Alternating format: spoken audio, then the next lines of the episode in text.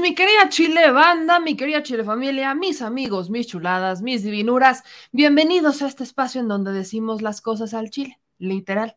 Aquí andamos presente presidente para decir lo que hay que decir. Y es que hay varias noticias en esta transmisión que estamos haciendo en vivo este martes 9 de agosto. Son las 21 con 18. Poco a poco nos estamos ya acoplando a nuestro horario, que es desde las 9 de la noche. Pero que hemos tenido unas semanas ajetreadas.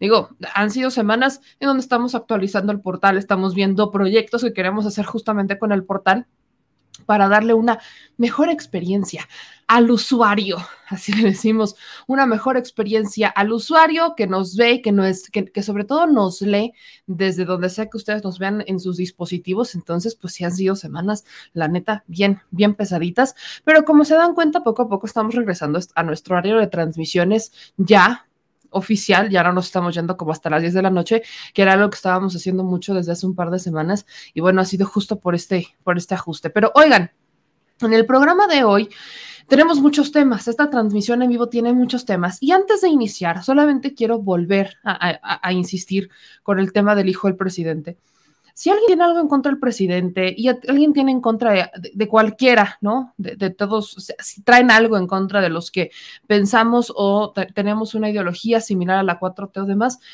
vaya, que el debate sea de argumentos, no de pesos físicos, estilos.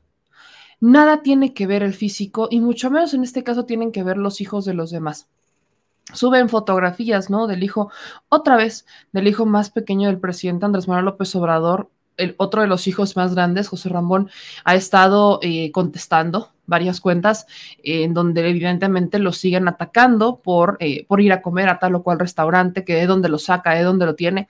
Y saben que yo, yo diría una simple cosa, hagan una investigación, hagan investigaciones para ver si el origen del dinero es lícito o ilícito. Para eso tienen tantos recursos, porque los tienen, para poder financiar estas investigaciones. Para eso lo tienen. Pero en vez de eso, están haciendo reportajes presunciosos en donde la historia queda muy bien, convenientemente vende y vende a personas que no tienen interés de ir a más, porque también abusan de la mediocridad de la gente, seamos honestos, ¿no? Abusan de la mediocridad de la banda mediocridad, perdón, y de la poca eh, capacidad que tienen de generarse un criterio propio para venderles muy bien sus noticias eh, o estas investigaciones de presuntos actos de corrupción que no son comprobados y que por más que los desmientan todas las autoridades involucradas, a mí así puede haber, nunca los creen. Entonces yo sí exhortaría a que al menos si vamos a debatir, sea con ideas, eso es lo mínimo que podríamos esperar. Nadie está diciendo que todos pensemos igual, hay diferencias, hay diferencias, perdón, hay cosas que criticar, pero al menos hay que hacerlo con ideas, con argumentos no atacando a las familias, no atacando a las personas que simplemente por ahí no va, no discriminando, no siendo clasistas, racistas, vaya, ejemplos varios existen. Así que ese es un consejo sabio con el que nos gustaría abrir este espacio el día de hoy, en donde, le repito, decimos las cosas al chile, aunque a algunos no les guste y me digan, ¡Ah! es que como una mujer, dice Chile. Pues sí, digo chile, chilito, chilito piquín, chilito habanero, chile serrano, hay muchos tipos de chiles. Somos mexicanos, por amor de Dios. Pero bueno, Vamos a darle con la información que de verdad hay mucho, hay mucho que dar. Hoy vamos a tener en unos minutos más una entrevista con Álvaro Arreola, experto, pionero, e investigador en el, en, el, en sistema electoral mexicano, que nos va a hablar sobre quién está detrás realmente del Estado de México. ¿E-, ¿Enrique Peña Nieto pesa realmente? Es más, Vamos a poner eso como la, la, encuesta del día de mañana. ¿Enrique Peña Nieto realmente sigue teniendo peso en el Estado de México? ¿Por qué le digo esto? Porque ya eh, Marco Cortés confirmaba hace un par de días que su gallo para el Estado de México, Enrique Vargas del Villar, fue a buscar a Enrique Peña Nieto a Madrid.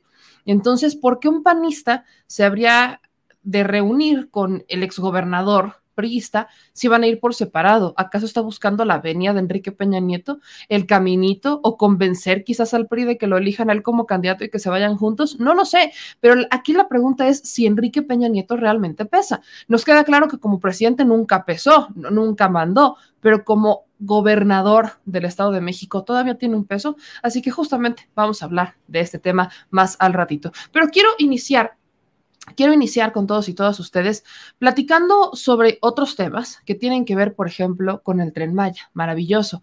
El tren Maya formalmente está libre. El tren Maya va, aunque les quiera o no les, aunque les guste o no les guste, el tren Maya va. Punto. Háganle como le quieran hacer, literalmente. El tren Maya, oficialmente, la obra del tren Maya ya fue liberada, ya no hay amparo que valga, llamémoslo así. Aquí le quiero compartir justo lo que fue parte de la, de la suspensión, un fragmento al menos de lo que eh, se publica o lo que publica la resolución que se publica hoy, que circula ya en distintos medios de comunicación, que es la sentencia judicial, ¿no? Recordemos que en torno al tren Maya existieron varias sentencias judiciales, amparos y demás, de cómo las personas, eh, había ciertas organizaciones que querían estar en contra, o que estaban en contra, están en contra del tren Maya, porque siguen estando en contra del tren Maya. Muchas de estas organizaciones nosotros lo, lo, lo retratábamos eran de las mismas personas, solamente que les cambiaban el nombre y el giro, y en vez de que, por ejemplo, se dedicaban al agua, entonces ahora se dedicaban a las plantas, pero eran las mismas personas, el mismo grupo de amigos que tiene ciertos intereses con Calica. Entonces, cuando escuchábamos sobre el tren Maya y escuchábamos, ¿no? Que nos decían, no, es que la obra la vamos a frenar porque es que definitivamente va a alterar por completo el ecosistema, va a dañar por completo el, este, el medio ambiente uno tiene que ir para darse cuenta del panorama y 1500 veces se lo, se lo seguiré repitiendo, porque cuando nosotros vaciamos la chile-alcancilla, en donde todas las aportaciones que nos dieron durante el mes fue de marzo, si no estoy mal, fue en el mes de marzo, las aportaciones que nos llegaron las rompimos y nos lanzamos a el tramo 5 del Termaya, estuvimos ahí, subimos el reportaje, tenemos la lista de reproducción y de verdad es que eh, los intereses son obvios. Y eh, para mí el argumento es uno solo si dentro de los tres eh, posibles escenarios que planteaban estas organizaciones para estar en contra del tren Maya, uno era el de el suelo kárstico, que era quizás el más fuerte, de cómo es que este suelo rocoso era muy débil y entonces si pasaba un tren de 100 a 160 kilómetros por hora iba a destruir los, este, las cuevas subterráneas, iba a destruir los ríos subterráneos y son ríos y son acervos históricos culturales de la región, ¿no? Es, es literalmente destruir cenotes, ríos secretos, bla, bla, bla, Entonces, este, ese era uno de los argumentos que quizás era el más sólido, pero espéreme. Otro de los argumentos era la devastación ambiental, ¿no? Ay, es que la devastación ambiental están quitando pedazos este, o, un tramo de, este, de árboles, de selva que está siendo destruida por culpa de un capricho. Y el tercer argumento era que no era necesario ningún tipo de tren porque ya hemos evolucionado y no necesitamos los trenes, ahora todos vamos a volar. Bueno, ese era quizás el menor, el menor argumento que nunca tuvo ninguna sustancia, pero lo utilizaron muchas personas tipo Ricardo Anaya para decir que cómo se nos ocurrió usar trenes, ¿no? Que esa época ya había pasado. Pero el argumento de la selva se cayó justo cuando les enseñamos el tipo de hojas que había, el tipo de plantas que existían, que sí es una selva, pero es una selva baja, no hay árboles eh, de troncos muy, muy grandes. Definitivamente se puede eh, se puede subsanar porque no es que no, va a haber una, no, vaya a haber una afectación, por supuesto que va a haber una afectación, sobre todo porque eh, toda obra de desarrollo trae un impacto ambiental, pero tiene que existir un plan de mitigación. Entonces, eso se presentaba con la manifestación de impacto ambiental, que sí, eso sí se puede criticar, que no se hiciera antes de hacer la obra. Eso fue lo único que dio elementos, pero la resolución fue la misma. Por eso cuando platicábamos del tren Maya decíamos, es que hay algo aquí que está el presidente muy seguro de que lo puede hacer porque si no nos hubiera aventado a hacerlo. No conozco a nadie en su sano juicio, ni por berrinche, como suponen algunas personas, ni mucho menos bajo la óptica que ha hecho el presidente Andrés Manuel López Obrador estas obras. No conozco a nadie que diga, ay, voy a hacer una obra para que se caiga porque evidentemente su reputación está de por medio, así que era bastante ilógico el argumento de la caída del tren o, demás, pero vaya, órale, no se presenta como tal iba la manifestación de impacto ambiental, que era antes de iniciar. Pero sí se tomaron todas las muestras para poder realizar la manifestación de impacto ambiental mientras se iniciaba con la obra. Fue a la par, ¿por qué? Porque el tiempo apremia. Entonces llega el momento en el que los ambientalistas, los expertos, empiezan a presentar esos tipos de amparos, todo tipo de amparos en contra de esta obra porque no estaban a favor de ella y de ahí que se inicia esta disputa, que lo frenan, que no lo frenan, que lo frenan, que no lo frenan, tal y como pasó con el Aeropuerto Internacional Felipe Ángeles. Llegamos a este momento en donde ya los amparos, ¿no? Empezaron a perder poder, todos empiezan a perder poder y el último de ellos es este Este es el último que oficialmente ya valió, ya valió para los ambientalistas. Y léase lo siguiente. Dicen, esto es, no se demuestra ya de qué forma se causaría un perjuicio de difícil reparación derivado de su especial situación frente al orden jurídico, pues no existe en estos autos algún medio de prueba idóneo, como lo sería algún estudio técnico especializado en la materia, que permita evidenciar que aún con las medidas consideradas en esta manifestación de impacto ambiental, se ocasionaría un daño irreparable al medio ambiente de esa zona, pues no fue ofrecido ningún medio de convicción alguno con esa finalidad.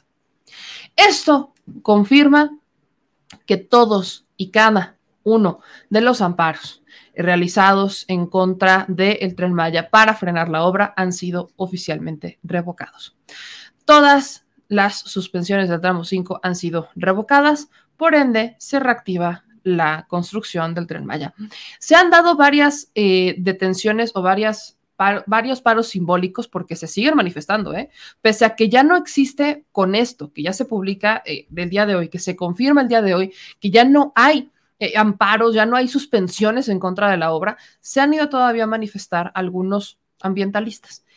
Lo curioso acá es que ninguno de los que se va a manifestar, que es algo que se debe de señalar, es oriundo de la zona, no son los dueños del, del tren, o sea, más bien no son los dueños del ejido, hubo un tema con los dueños del ejido, porque los dueños del ejido sí querían venderlo y de hecho los que se ponían en contra del tren, este, son los que llegaron allá, los empresarios, los que tenían negocios, los que tenían intereses, más no los que nacieron en la zona. Muy pocos que nacieron en la zona y no precisamente en donde va a pasar el tren Maya, sino en Yucatán, que, que, los que nacieron ahí, muchos eran de Yucatán y muy pocos de Quintana Roo este, son incluso de clases medias altas. Los que son, vaya, los pueblos originarios, que por cierto ya me corrigieron con eso, y le mando un abrazo al Choco, que, que justamente me corrige, me corrige ya, eh, saqué mis dudas y mañana les voy a grabar un video justamente sobre lo que me dijo Chocolatl sobre los pueblos originales, pero efectivamente son pueblos originales, se sienten cómodos así, o al menos algunos se sienten cómodos, aunque no está mal decirles indígenas, aunque indígenas es como de no soy indigno. Entonces por ahí entra el tema, ya lo, lo he resuelto con algunos de ellos, pero siempre será un tema de debate, insistir en eso. Entonces, los pueblos originales de la zona no son los que se están oponiendo al tren, no son los dueños de los ejidos, que son los pueblos originales, que son la gente que ahí vive, que ahí nace, no, son los que son de clase media alta, que han establecido un modo, un modo de vivir, un modo de hacer negocios bastante interesante. Eh, en donde los que nacen ahí son los que sirven y literalmente se convierten en los sirvientes porque necesitan trabajo y estas personas con pésimas condiciones laborales los tienen ahí trabajando, que si de caseros, que si de este camaristas, que sí, de los restaurantes, vaya, son pocos los que han podido emprender sus propios negocios en esta zona porque está prácticamente secuestrado, si lo podemos llamar así, por aquellos intereses que son de los empresarios, sobre todo europeos. Está la invasión de predios, con esta invasión de predios justamente es con la que muchos de ellos se han hecho estos negocios, el tema de Río Secreto, que está bastante cerca de Calica, que hablando de Calica, el juzgado noveno de distrito con sede en Cancún, Quintana Roo, dictó un acto del, del expediente que es el 533 diagonal 2022, con el que pone fin al juicio que se tenía y que Calica había interpuesto en contra del gobierno mexicano, cuyas pretensiones eran prácticamente la de la restitución de la carga, almacenamiento, manejo y distribución de materiales pétreos, cosa que oficialmente se echa para atrás. Creo que es importante mencionarlo porque Calica pierde la restitución de la concesión del puerto de Punta Venado al sur de Playa del Carmen por el sobreseimiento de un juicio de amparo directo con el que demandó al gobierno federal la prohibición de hacer uso de las instalaciones. En mayo, le fue revocada la concesión del recinto portuario que manejaba con un título de concesión desde 1987. Estas calizas eran extraídas del predio La Rosita, clausurado por la Profepa el pasado 5 de mayo, luego de que el propio presidente señala que Calica no cumplió con un acuerdo para frenar la extracción. La zona donde por décadas la filial de Vulcan Materials Company extrajo la roca para ser llevada a través del puerto de Punta Venado en Estados Unidos se encuentra a unos 10 kilómetros al sur de Playa del Carmen, donde es posible observar la enorme devastación que ha ocasionado el manto freático en medio de la selva. La decisión del órgano jurisdiccional ocurre luego de que Calica promueve un recurso de queja dentro de dicho juicio de amparo contra la negativa de otorgarle una suspensión definitiva de los autos reclamados. El primer tribunal colegiado del vigésimo séptimo circuito de Cancún desecha por completo el recurso. En tal proceso legal y de carácter constitucional, las autoridades demandadas fueron el presidente de la República, la Secretaría de Marina, la Secretaría de Comunicaciones y Transportes y la Agencia Nacional de Aduanas de México. De nombre comercial Sactún, Calica tiene pendiente la resolución de tres juicios de amparo. Dos de ellas combaten la clausura que les impuso la Profepa en su zona de extracción, mientras que con la última que es el expediente 676 diagonal 2022, se acusa particularmente a la Sedena de que estuviera realizando este tipo de supervisiones, despegues y aterrizajes constantes en sus terrenos, que han sido muchos de ellos en supervisión de lo que está ocurriendo y para tener bien observado a Calica. Entonces, eh, se frena, todavía hay uno que otro, pero al menos Calica pierde esta este, pues esta restitución, ¿no? De la concesión del puerto de Punta Venado, lo cual le da otro punto, cosas que se van, ahora sí que los astros se van alineando, mientras el tren Maya obtiene por fin el camino libre para continuar con su con la, con la construcción de esta obra, Calica, que es el principal adversario del tren Maya porque están a nueve kilómetros de distancia, del tramo 5, por cierto, nueve kilómetros de distancia, es también quien está perdiendo el día de hoy. Así que los adversarios del tren Maya, incluyendo a Calica, perdiendo literalmente, como siempre. Ya les tocaba, banda, ya les tocaba perder, ya les tocaba perder después de tantos años de abusos, después de tantos años en donde teníamos a estas, este, eh, vaya, estas pues estas obras completamente descaradas por parte de estos personajes que de forma desmedida una y otra vez abusaban de los, de los negocitos que se tenían unos contra otros. Así que dale con eso. Y antes, justamente antes de ir con este, nuestra entrevista del día, que es el tema importante, la pregunta que yo he puesto sobre la mesa, y yo sé que nuestro querido Álvaro Orriola me va a ayudar a explicarla, es si Enrique Peña Nieto realmente controla el Estado de México o quién controla el Estado de México. El grupo Atlacomulco todavía tiene ese poder en el Estado de México. ¿Qué tanto hay que preocuparse? ¿Qué tan vendido está el poder electoral del Estado? Son algunas de las preguntas que vamos a resolver en un minuto más, pero antes de eso, quiero justamente que hagamos una pequeña, una pequeña mirada dentro del caso de los mineros de Coahuila.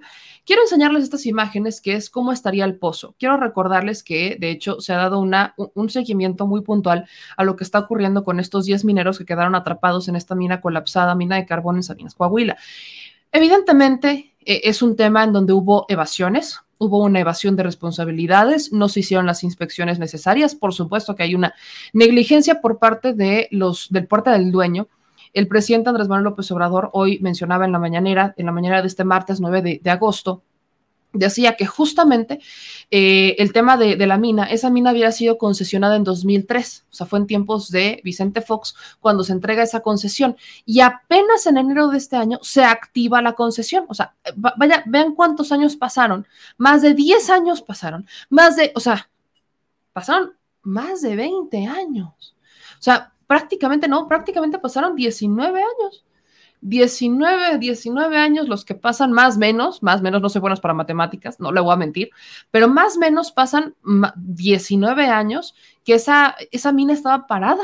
Y entonces el empresario que estaría detrás, que es este Zapata Jaimes, un conocido político de Coahuila, político priista que también estuvo en Movimiento Ciudadano, que él dice que no, por cierto, ya respondió que, no es cierto, que no es su mina, que cómo vayan a creer, aunque existan los contratos, pero él dice que no. Este, él reactivan esta mina o empiezan a explorar esta mina de carbón apenas en enero de este año, se obtienen contratos con la Comisión Federal de Electricidad, contratos millonarios para suministrar a la Comisión Federal de Electricidad, y entonces hay ciertos requisitos a seguir antes de mandar a los mineros a entrar a una mina. Uno de ellos es hacer revisiones para vigilar que no esté acumulado gas o que no haya acumulada agua. Eso no se hizo. De haberse hecho, se hubieran dado cuenta que no existían ciertas condiciones para poder entrar a la mina porque justamente se habría dado esa acumulación de agua y de gas. En este caso, eh, dada la situación, fueron cinco mineros los que logran salir, unos de ellos, incluso por la propia fuerza del agua, logran salir, pero salen y otros 10 quedan adentro. Ya han pasado varios días y no han podido entrar. ¿Qué es lo que están haciendo? Bombeando. Se están haciendo estos bombeos para que se puedan este, rescatar a los mineros eh, no se puede ingresar. Se utilizó un dron justamente para poder entrar y ver cómo estaban eh, el agua, que, cuáles eran las condiciones dentro de la mina. Fue con un dron este, con el que se dan cuenta de que no existen condiciones para poder entrar. Y estas son justamente las imágenes. Esto que usted está viendo, que lo voy a poner en pantalla grande, es el video del dron de cómo está una de estas cuevas eh, que fue inspeccionada por los elementos, por los rescatistas de esta mina de Coahuila. Y ahí usted se puede dar cuenta las condiciones que hay.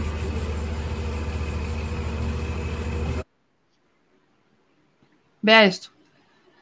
Ahí está, esa es la cantidad de agua que existe. No hay todavía, le voy a regresar un poquito esa parte. No hay condiciones realmente para poder entrar a la mina. Ese es el problema. Así que eh, se van a continuar con las labores de bombeo para poder extraer la mayor cantidad de agua y entonces que ya puedan entrar este, los mineros, que ya, bueno, que puedan entrar los grupos de rescate. Hay más de 600 elementos desplegados en la zona en donde se está actuando desde el primer momento. El presidente también ya fue. Y evidentemente, hay que decirlo, hay familiares que, han, que están molestos, ¿no? Hubo familiares que le gritaban al presidente que solamente iba para tomarse la foto, que para qué lo hacía. Por supuesto que están molestos y que están preocupados. Hay que entenderles, y a lo que yo también agregaría algo importante, y es muy triste, pero usted me conoce, mi gente linda, y sabe que soy bastante directa. Coahuila es un estado que va a estar en un proceso electoral el próximo año. Y es muy triste y sería muy ingenuo de nuestra parte pensar que no hay políticos detrás utilizando el tema de Coahuila para su rajita, la famosa raja política es ingenuo y es muy triste, porque lo, último que les importa a estos políticos es el dolor, son las vidas. Lo que quieren es sacar raja política, así que hay que estar muy pendientes del tema porque sobre todo en la política local, ¿no? Es en la política local en donde más se buscará utilizar esto para sacarle raja, para sacar agüita para su molino y no precisamente sacar las vidas de los, eh, sacar a los mineros con vida, que no es su interés. Es más, para algunos políticos, si esta misión falla, es lo mejor que les podría pasar porque consideran que podrían garantizar el poder en, el, en, ese estado y eso es de lo más triste. A ese grado está podrido nuestro sistema electoral mexicano donde este tipo de situaciones las terminan viendo como políticos y, no como personas, no como ejecutores que deben de estar buscando salvar vidas. Le recuerdo que son 10 mineros los que están dentro, que por supuesto el tiempo corre, Aquí estamos contratiempo y por eso hay 600 elementos desplegados en la zona, en donde están dando diversas atenciones también a los familiares, atenciones que van desde alimentos, atención psicológica también, y se les está informando absolutamente todo. La titular de Protección Civil eh, Laura Velázquez ha estado enseñándoles todos estos videos a los familiares para decirles por qué se está haciendo esto, por qué no se está haciendo aquello y paso a paso qué es lo que está pasando, pero es evidente que los familiares van a estar preocupados y que para ellos no se está haciendo nada, ¿no? Para algunos no se está haciendo absolutamente nada porque lo que ellos quieren es ya ver a sus familiares fuera, sobre todo cuando como antecedentes tenemos la mina de Musquis y tenemos la mina de pasta de conchos. Dos casos, sobre todo el de pasta de conchos, que ahí hubo un tema mucho más profundo, donde ahí hubo un tema mucho más fuerte porque hubo eh, negativa por parte de las autoridades de sacarlos con vida hubo negativa y hoy el gobierno mexicano está eh, implementando, está haciendo una inversión de más de 2 mil millones de pesos para extraer los cuerpos, porque los familiares, como nunca llegaron a un acuerdo de qué se iba a hacer, si los dejaban ahí o no, pues los familiares decidieron, algunos que querían el cuerpo para llevarlo a dar celta sepultura dentro de donde ellos quisieran, y había otros que dijeron, ya vamos a dejarlo ahí, o sea, ya está enterrado, lo voy a sacar para enterrarlo en otro lugar, ah, vaya. Creo que aquí lo que hay que respetar es a los familiares, hay que respetar eh, las labores que se están haciendo y, tenemos la obligación de informar tal cual está pasando, sin politiquería de por medio, porque aquí lo que importa son las vidas, sobre todo porque estos, le repito, estamos contra tiempo. Estas son las imágenes que, eh, que fueron ¿no? de, este dron en donde se ven las condiciones de esta mina y son al menos unas de las imágenes que empezaron a, compartir los, este, los elementos de las Fuerzas Armadas, los elementos de protección civil, en donde ven las condiciones de la mina y es en donde deciden que simplemente no existen condiciones para poder este, meter, ¿no? Ingresar elementos para realizar el rescate.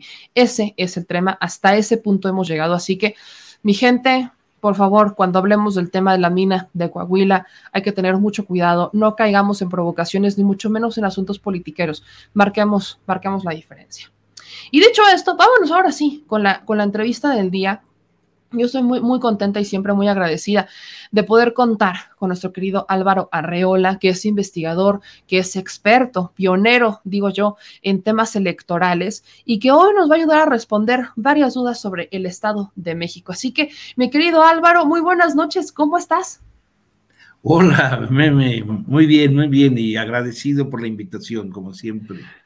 No, hombre, yo feliz de tenerte por aquí y vamos a darle al Estado de México, un estado que conoces muy bien, conoces muy bien, que has estudiado muy bien y que quizás por primera vez podría pertenecer a otro partido. ¿Cómo ves la situación en el Estado de México, ya que se empezaron a perfilar candidatos con la situación actualmente, cómo está el país? ¿Cuál es tu primera lectura? Bueno, hay muchas, hay muchas lecturas, meme el Estado de México, según, y bueno, son muchísimas las evidencias empíricas que nos confirman que la elección del Estado de México sigue siendo la más importante de todas las que ocurren en las regiones de todo el país, hasta por encima de la, de la Ciudad de México. Sobre todo porque históricamente y a partir de los años 40, es la entidad en donde han podido confluir varios tipos de intereses, los económicos, los intereses políticos, pero también los ideológicos. La entidad es particularmente importante, sobre todo porque desde los años 40, desde que llegó a gobernar por instrucciones del entonces presidente Manuel Ávila Camacho, el licenciado Isidro Favela, se conjugaron una serie de proyectos, proyectos que tenían que ver sobre todo con el modelo de desarrollo, un modelo de desarrollo capitalista, ¿sí? En donde no tenía como objetivo más que el desarrollo económico, pero también la unidad política. El Estado de México era como muchas de las entidades federativas de los años 40, no tenía unidad, no había liderazgos, era muy difícil, pero tenía lo más importante, la cercanía con el centro de los poderes federales, la Ciudad de México. De allí pues que la apuesta que hace el gobierno de Ávila Camacho, pero sobre todo Miguel Alemán, para apoyar a los gobernadores como Isidro Favela primero y luego Alfredo del Mazo Vélez, hace posible que irrumpa ¿no? La relación más eficaz, más efectiva, más poderosa entre 1942 y hasta el, yo creo que el 2012, entre los intereses empresariales y los intereses políticos. De allí pues que la entidad sea, siga siendo todavía el bastión más importante que haya tenido en su poder un partido político, en este caso el Partido Revolucionario Institucional, ¿sí? que como tal, desde 1951, tiene el poder de la, de la gobernatura. Gubernatura que también para tus seguidores y escuchas, una gobernatura en donde en los últimos 80 años se distingue sobre todo porque ocho o nueve gobernadores son oriundos, tienen plena identidad de origen, de natalidad, con un municipio particularmente importante y mítico, ¿no? Desde entonces, Atlacomulco. Atlacomulco es sobre todo y especialmente, pues, como decía Favela, ¿no? Un hombre, un hombre poético, según ellos, que se, que se transformó en la identidad de los políticos, de los empresarios, de los obispos del Estado de México. Esta es una, es una realidad que interesa mucho, sobre todo, aclarar por lo que viene ocurriendo a partir de la irrupción en el Estado de México en, 2015 de un, de un nuevo fenómeno, un nuevo fenómeno político electoral llamado Morena. Esta es otra historia que a partir de 2015 se hace, pero para poder entender la crisis que viven los partidos tradicionales en el Estado de México, no podemos olvidarnos de esta singular historia política del Estado. Simplemente, para que puedas hacer alguna otra pregunta, te voy, te voy, a, te voy a leer una parte del discurso que un, que un destacado gobernador del Estado de México y luego secretario de Gobernación de la República Mexicana, señaló o dijo en una fiesta de la fraternidad en el Monte de las Cruces, donde estuvo como testigo el entonces presidente José López Portillo. Estoy hablando de 1979. Y fue Emilio Chuaifet, que entonces era presidente municipal de Toluca, quien expresó esto que sintetiza mucho de lo que ahorita te, comenté. Decía Chuaifet, a propósito del Estado de México, en estas tierras se renuevan los hombres, pero no los principios. Son relevados los mandatarios, pero se mantiene intacto el contenido del mandato. Aprendimos a distinguir claramente el perfil de la gestión en el estilo del gestor y por eso aquí en nuestro estado, el Estado de México, la, continuidad de programa no se niega, sino que es obligación y es orgullo. Este es el mejor testimonio de lo que tú preguntabas, ¿quién manda en el Estado de México?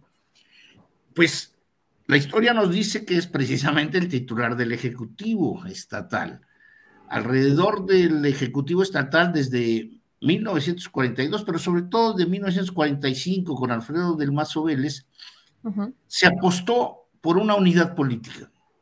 Este fue uno de los principios básicos para entender al PRI, para entender el enorme poder de los mexiquenses en los últimos 70 años, 80 años, si nos vamos hasta el 42, es entender precisamente que ellos apostaron siempre por la unidad política, porque no se dividiera el Estado de México. Ellos, si algo apostaron para que se conformara esa gran unidad, fue de que su territorio no se dividiera y apostaron por la política del desarrollo que tuvo como eje principal al capital por encima del trabajo. El desarrollo capitalista del Estado de México es brutal desde los años 50. Si tú comparas, por ejemplo, Naucalpan, Ecatepec, Tlanepantla, Atizapán, municipios conurbados, municipios cercanos al poder de Toluca, pero que se desarrollaron y que desarrollaron la industria mexicana como ninguna otra. Simplemente para que tengan una idea. En 1950, el Estado, el Estado de México ocupaba más o menos el 28 o 29 lugar de las entidades más desarrolladas en cuanto a industria, en cuanto a servicios, en cuanto a comercios. En solo 10 años, meme, ¿sí? En solo 10 años el Estado de México pasó de, de 1950 a 1960 a ocupar el segundo lugar de todas las entidades federativas, solo por abajo del Distrito Federal. El entonces Distrito Federal ocupaba el primer lugar. Pero desde 1960 hasta la fecha, ¿sí? 60 años, en 60 años, el Estado de México junto con la Ciudad de México o Distrito Federal antes, son los que controlan o tienen o participan del Producto Nacional Bruto en más del 30-35%. Mucho más que Nuevo León. Sí, no, no. Nuevo León. En, 1950 Nuevo León era la segunda entidad más importante en términos económicos e industriales. Y Nuevo León tiene un desarrollo industrial desde el siglo XIX.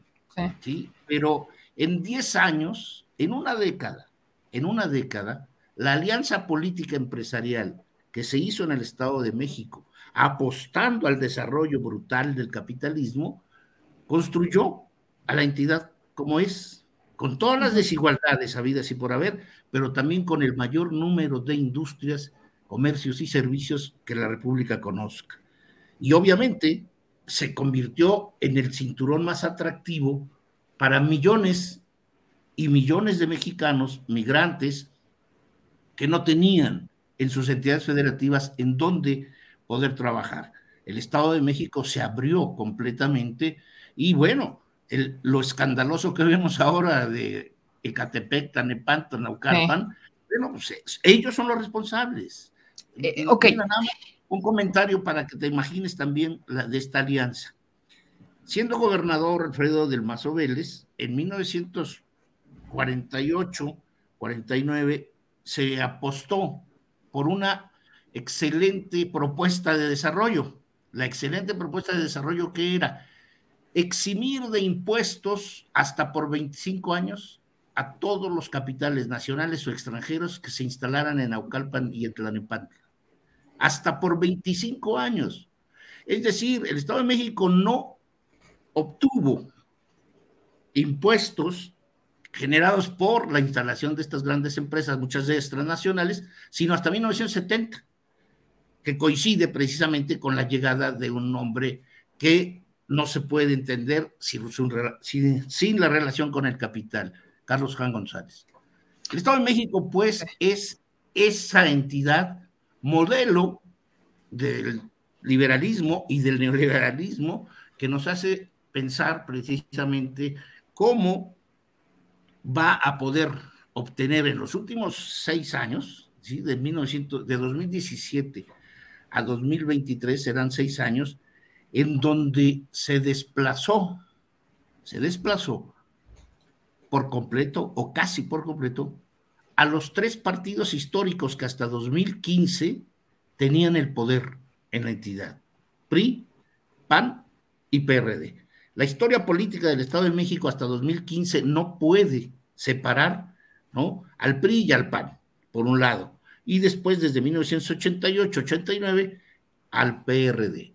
Pero estas tres fuerzas políticas fueron desplazadas con una rotunda facilidad, si lo queremos ver, no con la simbología y con los términos teóricos, sí podemos entender que una fuerza, una fuerza que emerge desde 2014 y participa en el 2015 y luego en el 2017, Morena avasalló, acabó con ese modelo partidario que se construyó desde 1942. Este es uno de los fenómenos más interesantes que podemos hoy resaltar. Y entonces, tu pregunta, ¿quién manda en el Estado de México? Simple y sencillamente es una entidad en donde el gobernador es la figura, es el guía, ¿sí? Es el, el hombre, el caudillo fiel que trata de impulsar los intereses que están detrás. Pero quien manda en el Estado de México, pues son las grandes empresas, los grandes empresarios. La alianza político, de políticos con empresarios a través de matrimonios, ligas familiares, etcétera, etcétera, etcétera, pues hacen que durante todos estos años sea un poderosísimo aparato económico administrativo, ya no tienen el poder político, que, que sea el que construya. Aquí entran muchos intereses en juego. Para la elección del 23, que es precisamente lo que interesaría discutir, ¿sí? Pero para entender el 23 necesitamos también conocer esta historia política, ¿no? Y nos dice claramente que la relación con los empresarios deviene desde los años 40. Impulsados y apoyados por Miguel Alemán, muchos de los amigos alemanistas se fueron al Estado de México a construir industrias, pero también muchos de los amigos del alemanismo, como del López Mateísmo, se infiltraron, hicieron alianzas familiares para luego tener a los herederos políticos en muchos de los ayuntamientos. Justo ahí es en donde, perdona que te interrumpa, porque me mandaste estas fotografías que son de tu libro. Y ahí, de hecho, en algunas de esas fotografías vemos matrimonios. Ayúdame a explicar quiénes son estos protagonistas, por qué son importantes estos personajes, este, este porque estás, este estás, hablando de algo muy, muy interesante. Mira, esta fotografía tiene a tres personajes históricos del Estado de México. Creo que te, envié también otra en donde están los mismos, pero 18 años antes, esta. Esta en una comida, ¿sí? En donde se encuentra del lado, de, mi lado izquierdo de la pantalla está Alfredo del Mazo Vélez, que es el abuelo del actual gobernador del Estado de México. En medio está el ilustre doctor y secretario de salud, el rector de la UNAM, Gustavo Vaz Prada, ¿sí? Y a la derecha, a mi derecha en, el, en la pantalla, o al lado izquierdo de Gustavo Vaz está Adolfo López Mateos, entonces senador de la República. ¿Sí? En esta fotografía, en esta fotografía, y para que se entienda también lo que posteriormente yo señalo como la mejor alianza política, ideológica y económica que se haya dado en el territorio nacional, en una entidad federativa, tenemos que el primer obispo de Toluca, el primer obispo que tuvo el Estado de México, es el primo hermano de el entonces gobernador Alfredo del Mazo Vélez, ¿sí? El, el obispo Arturo Vélez Martínez es el que, no es el que está agachado, sino es el que está precisamente al lado de una mujer. Es el, es el famosísimo obispo Arturo Vélez, que llegó pues como obispo al Estado de México, convirtiéndose en la figura católica más importante, y su primo hermano era el gobernador del Estado. ¿sí? Esta es una de las alianzas, poder político y, poder eclesiástico que en el Estado de México se dio. Esta fotografía, que es muy importante sobre todo para entender la relación histórica que se da entre los herederos políticos del Estado de México. El testigo de honor de esta boda es Alfredo del Mazo Vélez, pero ya en este caso, Alfredo del Mazo Vélez, recordemos que en el sexenio de Adolfo López Mateos es el secretario de recursos hidráulicos, de comunicaciones y recursos hidráulicos. Y es testigo de honor de la boda de los que son los padres, ¿sí? De Enrique Peña Nieto. Esta es la boda eh, eclesial, ¿sí? De los, de los padres, madre y padre de Enrique Peña Nieto, ¿sí? Donde el testigo principal de la boda, bueno, como se ve, es Alfredo del Mazo Vélez. Y la primera que pusiste, la primera fotografía que van descendiendo de una, de una escalera, es precisamente, ilustra, ¿no? La alianza, la alianza política, la alianza que hace entender muchas cosas del Estado de México. ¿sí? Del lado izquierdo, en nuestra pantalla tenemos al doctor Gustavo Vaz, que ya era gobernador precisamente del Estado de México. En medio, el presidente entonces, Adolfo López Mateos, y a la izquierda de Adolfo López Mateos está el secretario de Recursos Hidráulicos, Alfredo del Mazo Vélez. Los tres conjugan el enorme poder que para el año de 1962, o desde el 58, desde el sexenio de López Mateos, tuvo el Estado de México. Las alianzas políticas fueron desde a primer nivel esto es, esto es posible y se repitió, pero en una segunda ocasión ya resultó ser medio cómico, porque el Estado de México es la única entidad de la República Mexicana en donde presidente de la República y gobernador en turno son de la misma entidad. Fue el caso de Enrique Peña Nieto como presidente de la República y Erubiel Ávila como gobernador, ¿no? Fue el caso similar de Adolfo López Mateos y Gustavo Vaz en los años 60. Esto es muy importante sobre todo porque nos permite ¿sí? valorar la complejidad de las alianzas políticas y del enorme poder que se construyó en el Estado de México. Un poder que, repito, fue torpedeado a partir sobre todo de 2000, del, del año del siglo XXI. En el siglo XXI yo creo que empezó una resistencia muy fuerte, pero que inició el Partido Acción Nacional en el año 2000, que posteriormente, si quieres luego te lo comento, cómo viene a menos, pero no es más que hasta en los últimos seis años cuando encuentra la sociedad mexiquense una oposición que, repito, se representa con Morena, real, verdadera y que ha estado derrumbando todos y cada uno de los mitos, entre ellos Atlacomulco, ¿no? En el 2018 perdió por primera vez el municipio, el PRI, que recuperó ahora en el 2021 en las elecciones locales,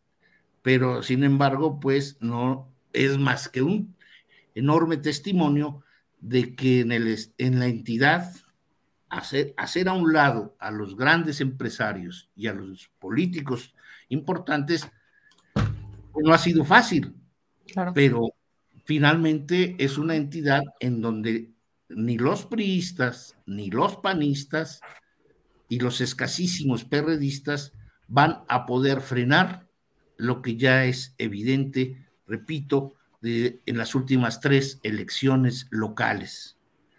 El ascenso de Morena.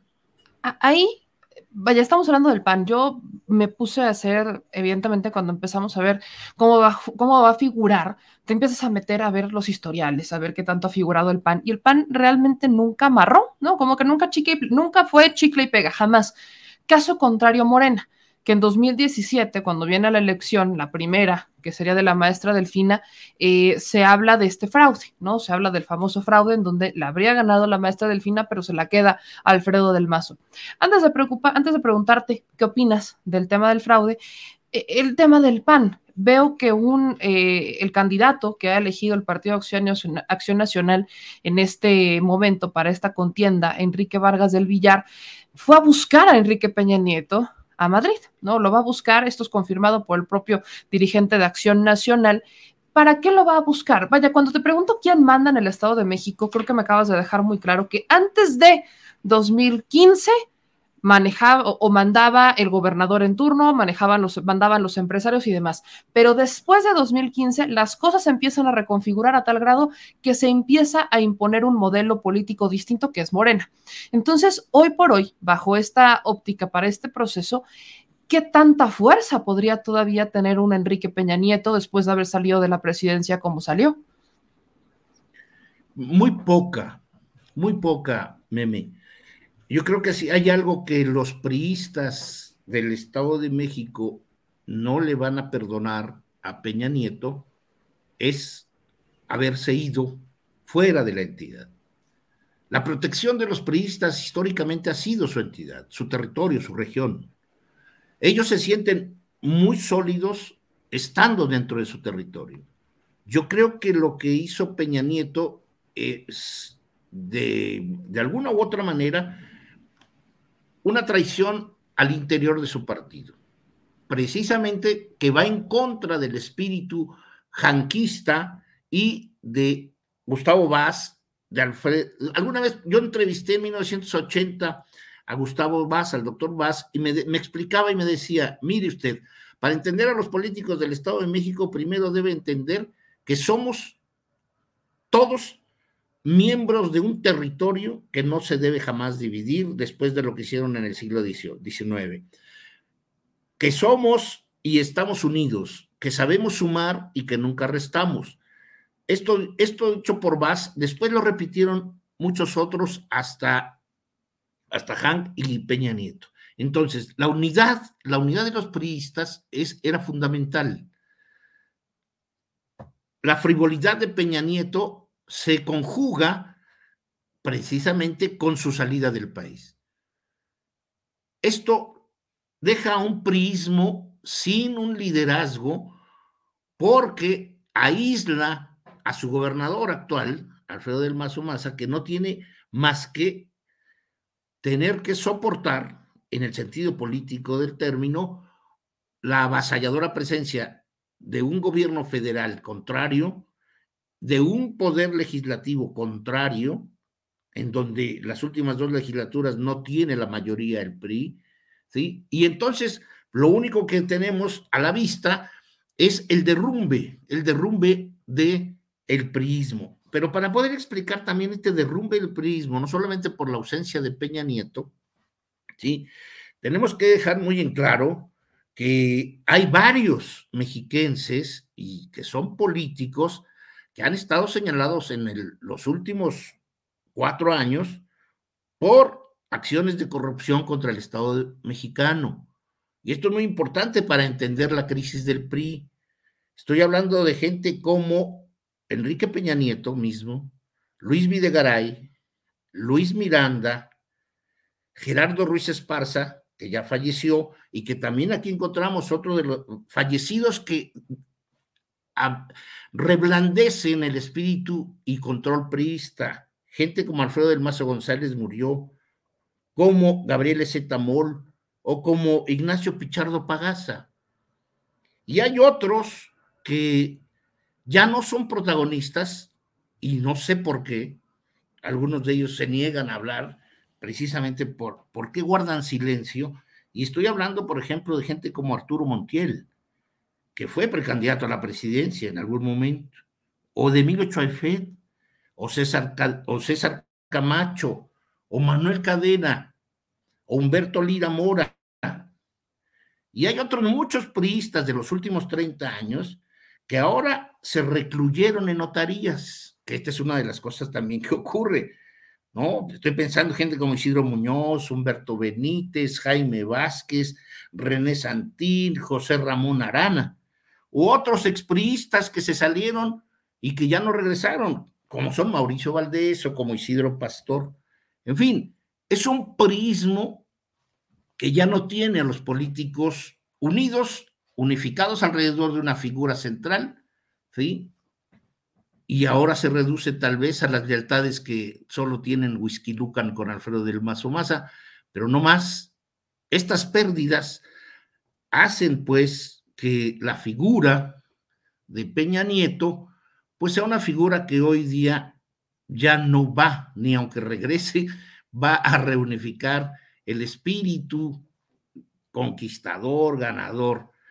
Pero también hablemos, meme, y esto también hay que ligarlo con lo que estoy hablando del grupo político. Estamos hablando también del grupo empresarial. Y los principales empresarios del Estado de México o que tienen relación con el Estado de México en cuanto a nacimiento y desarrollo económico, de inversión, ¿sí? Pues son asesores del gobierno federal de Morena. Estoy hablando de Carlos Han González, estoy hablando de Carlos Han Ron, ¿sí? Estoy hablando de Carlos Peralta o de Roberto Alcántara, los grandes empresarios, ¿sí? Que tienen ahora más vínculos con el gobierno federal de López Obrador que con los políticos mexiquenses. Entonces, hay una realidad palpable. El prismo está desfundado. La clase empresarial no tiene más que tener que aceptar a un gobierno que está actuando correctamente, ¿sí? Y un prismo que se agotó, que se acabó, se desmanteló, ¿sí? Sus grandes figuras ya no están.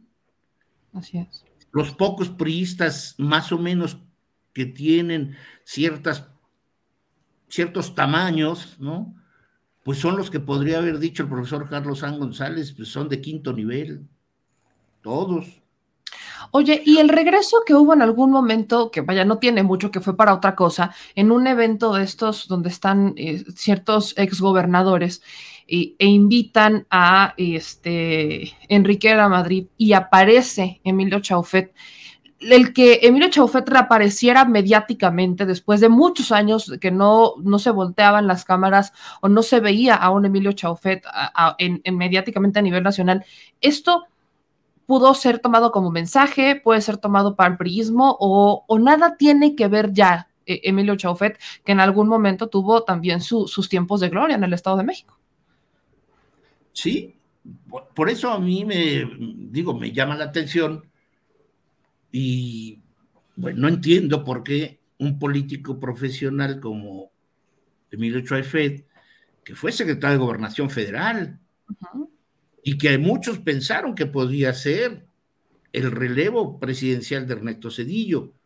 Así llegó como poderosísimo secretario de Gobernación.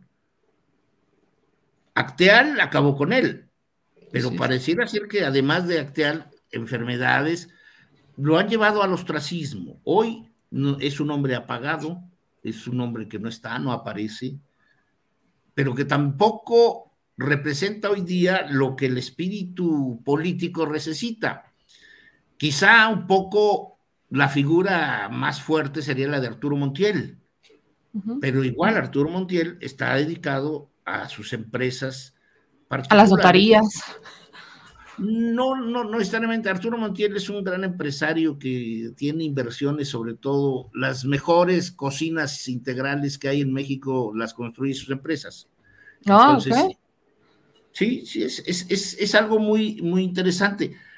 Erubiel Ávila está totalmente apagado, nunca lo dejaron crecer, nunca aceptaron el chantaje que hizo en 2011, ¿no? en el sentido de que alguien del Valle de México tendría que ser candidato y no los famosos hombres de Tlacomulco y Toluca.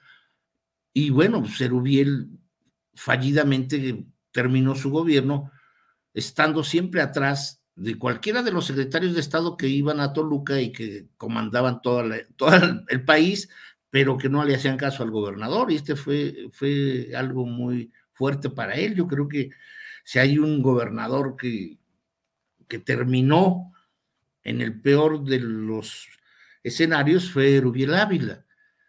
César Camacho está refugiado como presidente del Colegio Mexiquense. No sé qué, no sé qué decisión tuvo que tomar Alfredo del Mazo Maza para llevar a un político a un colegio como el mexiquense, como presidente del Colegio Mexiquense. Entonces, no hay, no hay, no hay, no hay posibilidad alguna de que puedan crecer y se vean fortalecidos por la reaparición de algunos de los que he mencionado y sobre todo porque muchos de ellos están señalados y estigmatizados como presuntos responsables de corrupción contra el Estado mexicano. Entonces, este es, su, este es su problema que no se lo van a poder quitar al momento en que quieran hablar. Entonces, del PAN, bueno, meme, del PAN es, es verdaderamente triste. Sí reconocer a una organización que fue oposición, oposición en el Estado de México desde los años 60, ¿no? O sea, de veras que la familia Vicencio Tobar creció al amparo del PAN del Estado de México como oposición, ¿sí? Ellos formaron parte de ese grupo ¿no? Que, al, que, acusaban de moralista y que no hacían política, sino construían ideas y no sabían otra cosa. Eran peregrinos, les decían peregrinos del fraude, porque lo denunciaban constantemente. Hasta los años 90, la entidad se explicaba sobre todo por la presencia del grupo Atlacomulco en el poder, y del el PAN en la oposición, aunque fuese en los lugares más, más visibles. El PAN fue oposición en Toluca y a partir de la década de los 90 se refugió en este llamado cordón azul, Naucalpan, Tizapán, Tlanepantla. De ahí no creció. El PAN, por ejemplo, nunca tuvo la posibilidad de ganar en toda la parte más urbana, más con mayores desigualdades, con más pobreza, pero que es la que participa políticamente de una forma enorme, toda la parte oriental del Estado de México, toda la parte oriente. El PRI se quedó con el sur, que son los municipios más olvidados, que son los municipios menos poblados. El PAN se quedó con dos o tres municipios de la zona central del Estado, noroeste, pero la izquierda, la izquierda desde los años, desde el 1988, la izquierda conquistó todo el oriente. Y en el oriente hay que recordarlo. Está el 75% de la población que vota. De los 15 millones o casi o 14 y medio que van a votar en 2013, perdón, 2023, el 75% del electorado está en la región que desde el 88 controla la izquierda. Oye. No hay posibilidad de vencer a la izquierda en el Estado de México en 2023. Ahí, que ese es un escenario que justamente has estado retratando, que de hecho cuando fue esta cobertura por las elecciones pasadas, justamente lo mencionabas y me acuerdo mucho que decías, bajo esta óptica, bajo este escenario, no hay, eh, no, hay manera que no, no se pudiera conjugar una victoria para Morena, sobre todo en el Estado de México. Pero ahí, ¿qué rol juega, por ejemplo, la relación que ha tenido el gobernador Alfredo del Mazo con el presidente? Porque si bien es cierto, no ha sido mala, ¿no? Es un gobernador que no se ha opuesto a lo que dice el presidente, que al contrario, si el presidente le dice, tú construyes esto del, del aeropuerto Felipe Ángeles, lo construye, endeudando al Estado, pero lo construye. No, no se ha comportado como esa oposición, ¿no? Reaccionaria que hoy tenemos en el país. Casi no, son muchos los gobernadores priistas, son más los panistas quienes han estado detrás, ¿no? De que la famosa este, constitucional, que esta alianza federalista, y, el caso de Del Mazo fue similar al caso de eh, el gobernador de Oaxaca o similar al caso del gobernador del estado de Hidalgo, que hoy son dos estados que gana Morena juega de una forma similar como funcionó en, Oaxaca y en el estado de Hidalgo. Prácticamente es un, pues ya el estado ya está cantado. Yo, yo, yo pensaría en algo que puede tener este, un poco más de, más de reflexión, Mimi. Creo que no le queda de otra a quien aspira en política a sobrevivir, y yo creo que Alfredo del Mazo Maza aprendió de su padre ¿no? No conoció a su abuelo ni como adolescente, pero finalmente había una ideología familiar que le hicieron saber que en política no se hace otra cosa más que la aritmética de sumar y que en política el que reste pierde todo. Y si hay algo que entienden los políticos mexiquenses, sobre todo los priistas, es eso precisamente, sumar y no restar. Alfredo del Mazo sabe que suma siendo aliado del presidente de la República. Y por eso no hay un solo enfrentamiento en los últimos cuatro años en donde el gobierno del Estado de México vaya en otra línea que el gobierno federal no esté marcando. Y además, también es en política sabio reconocer cuando tienes un aliado que te ofrece apoyo para destacar un cuadro de inversiones que ayuda, en este caso, el rescate del aeropuerto de Toluca, que por cierto hizo su padre, Alfredo del Mazo González, y pero sobre todo el tren, ¿no? De Toluca, Ciudad de México. Sin el apoyo económico del gobierno federal, estas dos grandes inversiones que van a ser medallas colgadas al cuello del gobernador del Estado de México son gracias, gracias al apoyo, ¿sí? Sin condiciones de el titular del Ejecutivo Federal, Andrés Manuel López Obrador. Esto hace evidente, pues, que si no es como en Oaxaca, porque las grandes inversiones pues no se comparan, ¿no? Las del tren y aeropuerto de Toluca con las que se hayan hecho en Oaxaca o las que se hayan hecho en Hidalgo. Y me parece pues que es una actitud, una actitud política comprensible. No de doblar la mano, no de decir esto ya está perdido, sino simplemente que como político, yo me imagino que todos siempre están esperando en que salvarse y seguir en su carrera profesional de políticos. Yo creo que la actitud de, del Mazo Maza será recuperar a un candidato del PRI. Creo que haría muy mal Alfredo del Mazo Maza que no interviniera para tener un candidato del PRI en la entidad. Yo creo que eso lo distinguirá, sobre todo porque si no, sería el el que pondría la última palada de tierra en el ataúd de algo que se llama PRI. Si no lo hace, si Alfredo del Mazo Maza como gobernador no impulsa una candidatura del PRI en el Estado de México, una solamente del PRI, va a ser repudiado y yo creo que eso no quiere. Yo creo o sea, si fueran en alianza con el PAN, sería lo peor que le podría pasar. Ir en alianza con el PAN o con el PRI. Si en alianza con el, con el PAN y sobre todo con este candidato este, inefable. Vargas, claro, sí. Vargas, no, no, es, es, algo que no, no, con Vargas no van a sacar ni el 10% de la votación. Y yo creo que el PRI en el Estado de México, como ha quedado muy claro desde el 11, las elecciones del 15, del 15, las elecciones del 17, 18 y 21, ¿sí? Alcanza solo el PRI entre el 17 y 20% de la votación.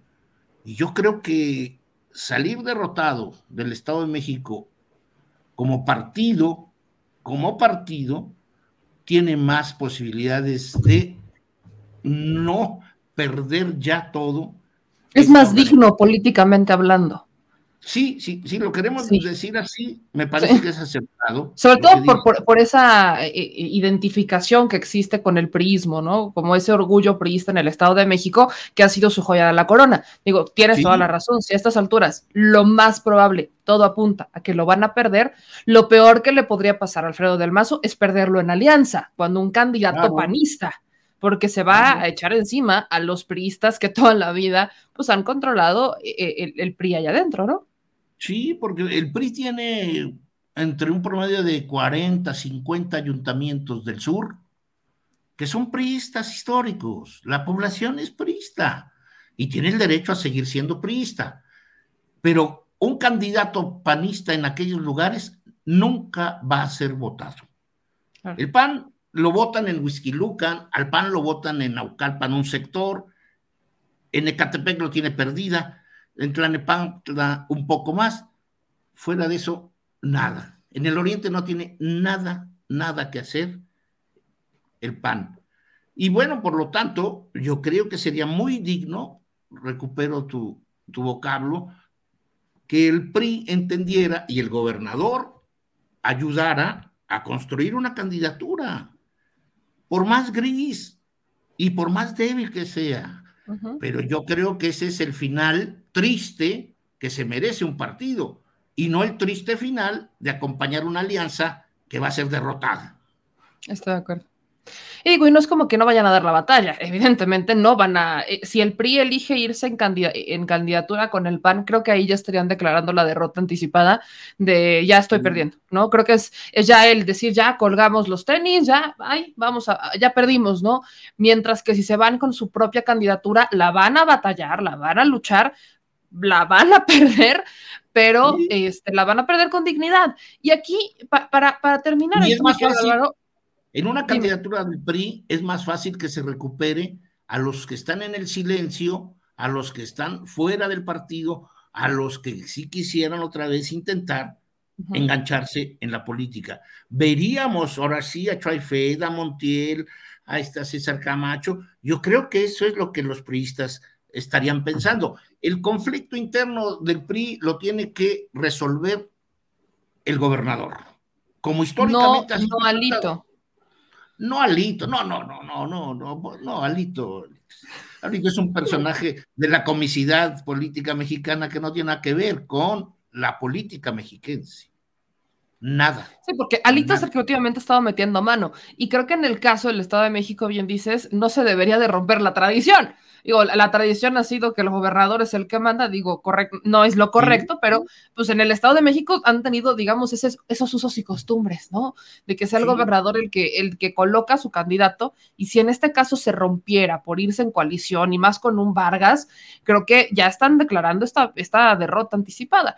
Y aquí, por ejemplo, cuando te digo que quizás el PRI, digo, yo, yo pensaría que si se van en, en candidaturas solos, o sea, se va el PRI solito, pudieran pelearla ¿existe riesgo de fraude? Y otra cosa que quisiera preguntarte aquí, el papel mm. del Instituto Electoral, porque ya se habla de este blindaje, ya hay un blindaje ah. por parte del Instituto Electoral. ¿Qué tanto afecta? ¿A quién afecta? ¿Qué es en realidad esto? No, a ver, la, primera es que hacia otra vez, Meme. la, primera, es justamente en el caso de un este, prismo que se fueran con candidato solo, que no se fueran en alianza, si existe riesgo de, de fraude, ¿no? Lo que en 2017 ah, se manejó con la maestra Delfina, etcétera. Sí. El fraude, el fraude electoral se sigue practicando por el prismo y por el panismo y por el, por el PRD y por varios partidos. O sea, el fraude electoral es una mancha en los procesos democráticos mexicanos. Es algo que conlleva la actitud, la actividad de algunos partidos. Y el que históricamente ha sido el ejemplo mayúsculo del fraude electoral se llama Partido de Revolución Institucional. ¿sí? Y que en las últimas décadas lo acompañó el Partido de Acción Nacional en estas actividades ilícitas. Aquí lo que sucede es de que en el Estado de México, al menos creo que ha sido el más fácilmente identificable por los recursos económicos que los empresarios ponen e igualmente por los recursos económicos que el gobierno del estado disponía para todas las actividades electorales. Hoy ya no la tienen. El gobernador Alfredo del Mazo Maza ya está atado, no puede, tiene la vigilancia pero importantísima de Hacienda, de la Unidad de Inteligencia Financiera, de la Cámara de Diputados local, para que no desborde en esta elección de gobernador los recursos públicos. Esto es ya casi imposible. ¿Quiénes son los que pueden utilizar los recursos? Los empresarios o las organizaciones criminales, a la cual todavía es el INE es incapaz de decirnos si hubo o no recursos de procedencia ilícita y de, sobre todo, de organizaciones criminales. Están proponiendo una reforma electoral en donde se anulen elecciones por este motivo, pero no nos dicen de qué manera puede ser frenado o cómo puede distinguirse estos recursos ilícitos. Eso es muy difícil saberlo, pero lo que sí es cierto es de que los empresarios, como los Hank, Han González, Anuar, los Maxice, Peñalosa, los Miguel, Alcántara o Peralta ya no van a poder sus recursos para, una, para un proceso electoral. Ahí es donde se va a frenar completamente. Pero de que lo van a intentar y lo van a hacer de muchas otras formas, sí, la compra del voto. La compra del voto. La, la, quema de urnas. No, no, la compra del voto es lo más distinguible, pero ya la compra del voto es carísimo. Ya no se puede. La gente, repito. pide más. La gente tiene, no, es que la gente en el Oriente, pues tiene desde 1988 que le están comprando el voto. Y cada vez hay más votos a favor del otro. Entonces, pues ya, hay lugares, por ejemplo, yo sé que hay lugares en donde el PRI, desde 2000, desde el 2000, ya no hace campaña electoral. Por ejemplo, en las zonas de la clase media de Naucalpan, el PRI tiene 15 años que no se mete, no hace un mitin, porque sabe que nunca van a votar por ellos. El PRI tampoco hace mítines en determinados municipios del oriente, ya no entra ni a Nesa, ni a Nezahualcóyotl, ni a Iztapaluca, ya no hay esas concentraciones masivas porque ya no se puede, ya es rechazado. Entonces, ahí tenemos que estas prácticas están cada vez siendo más limitadas y la vigilancia es mayor. La segunda, dices, y también he leído que se insiste que ahora se están poniendo candados y tener el control del órgano electoral. Siempre lo han tenido. Meme, el órgano electoral es un monstruo, es un muñeco viviente en todas las entidades federativas y a nivel nacional es un producto de la alianza histórica entre el PRI y el PAN. Es como el hijito de la alianza, es la semillita de la alianza. Es ese, no, pues es el hijo malcriado y ya es demoníaco, porque ya hace cosas verdaderamente espantosas, ¿no? Aunque Pepe Goldenberg los defienda, pero finalmente esto es la consecuencia de esa alianza histórica entre el PRI y el PAN. Los órganos electorales a nivel federal y a nivel estatal son producto de esa alianza. ¿Quién es el dueño del Instituto Electoral del Estado de México? ¿No? ¿Quién controla este órgano? Pues lo controlan los partidos, el PRI y el PAN y el PRD. Y hay ah, por ahí gente del Movimiento Ciudadano. Pero ¿sabes cómo lo controlan? Si, si se escarba un poco en quiénes son los directores en el Instituto Electoral, pues se van a dar cuenta de que son todos propuestas de algún partido político. Está partidizado ese instituto, pero está partidizado desde que nació, desde 1996, ¿sí? Esto es algo, esto es algo muy evidente. Nunca ha sido un órgano electoral democráticamente abierto, plural, autónomo, libre. No lo es. Y como se están sucediendo las cosas y sigue nombrando, como lo hace el INE, a los órganos electorales locales y sus consejeros, pues van a seguir siempre atados, todos. Hoy, por ejemplo, a ver, tú como mujer, sé que de los siete consejeros electorales, seis son mujeres y nada más hay un hombre. Eso no es igualdad de género. Pero bueno, están no, No, no es igualdad. Digo, hay, más mujeres. Hay más mujeres. Hay seis de siete. Entonces, bueno, pues, está bien. Yo creo que si hay candidatas a la gobernatura mujeres, pues a lo mejor por eso, pues van a ser mejor vistas, más atendidas, etcétera, etcétera. No hay posibilidad de que a través de un órgano electoral se gane una elección, meme. No, no, no.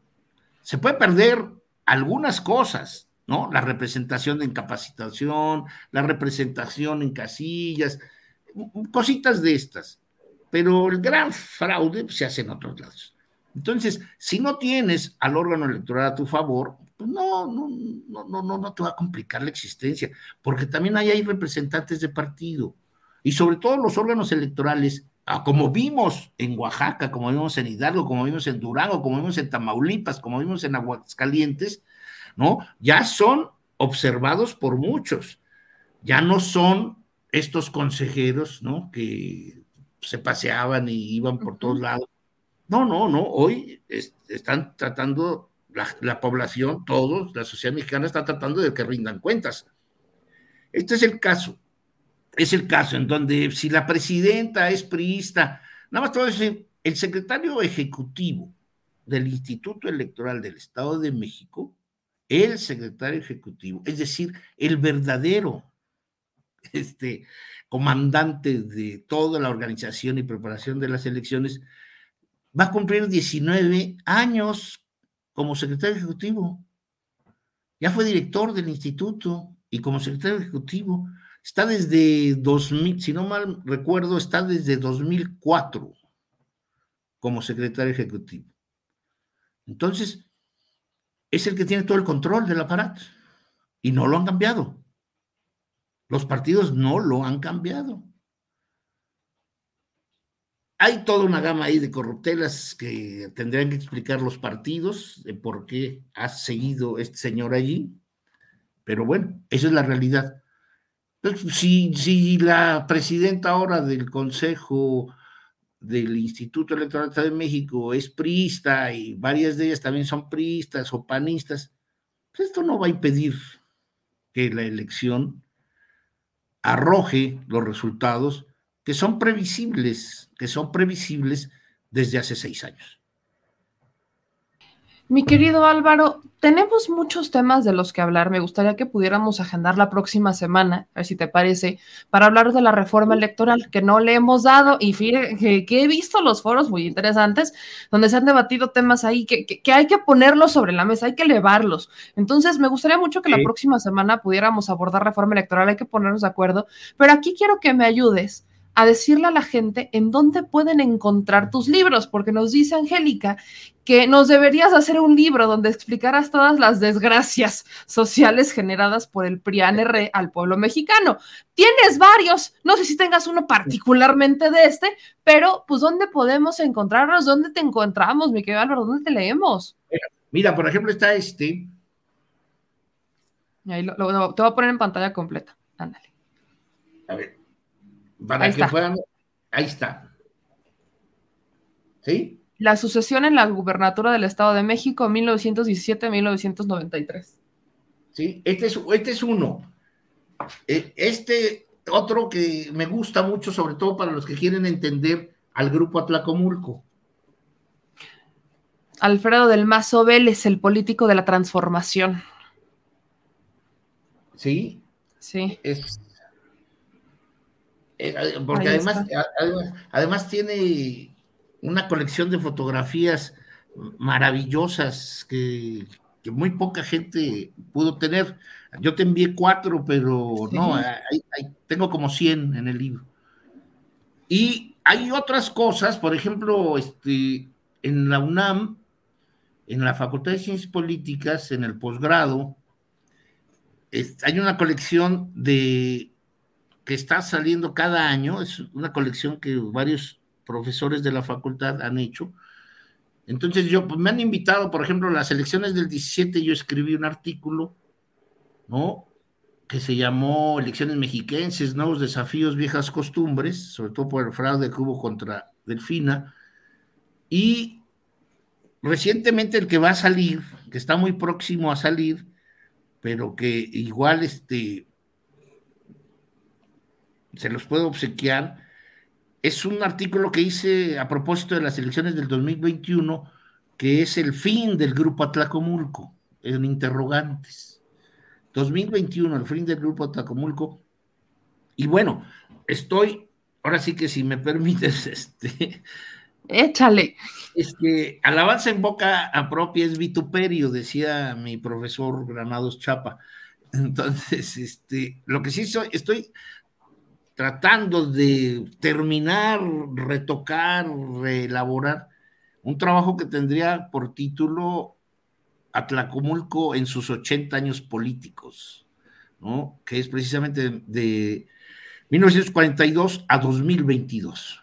Entonces, donde se vería todo el periplo de Atlacomulco, pensando en que su final será en el 2023.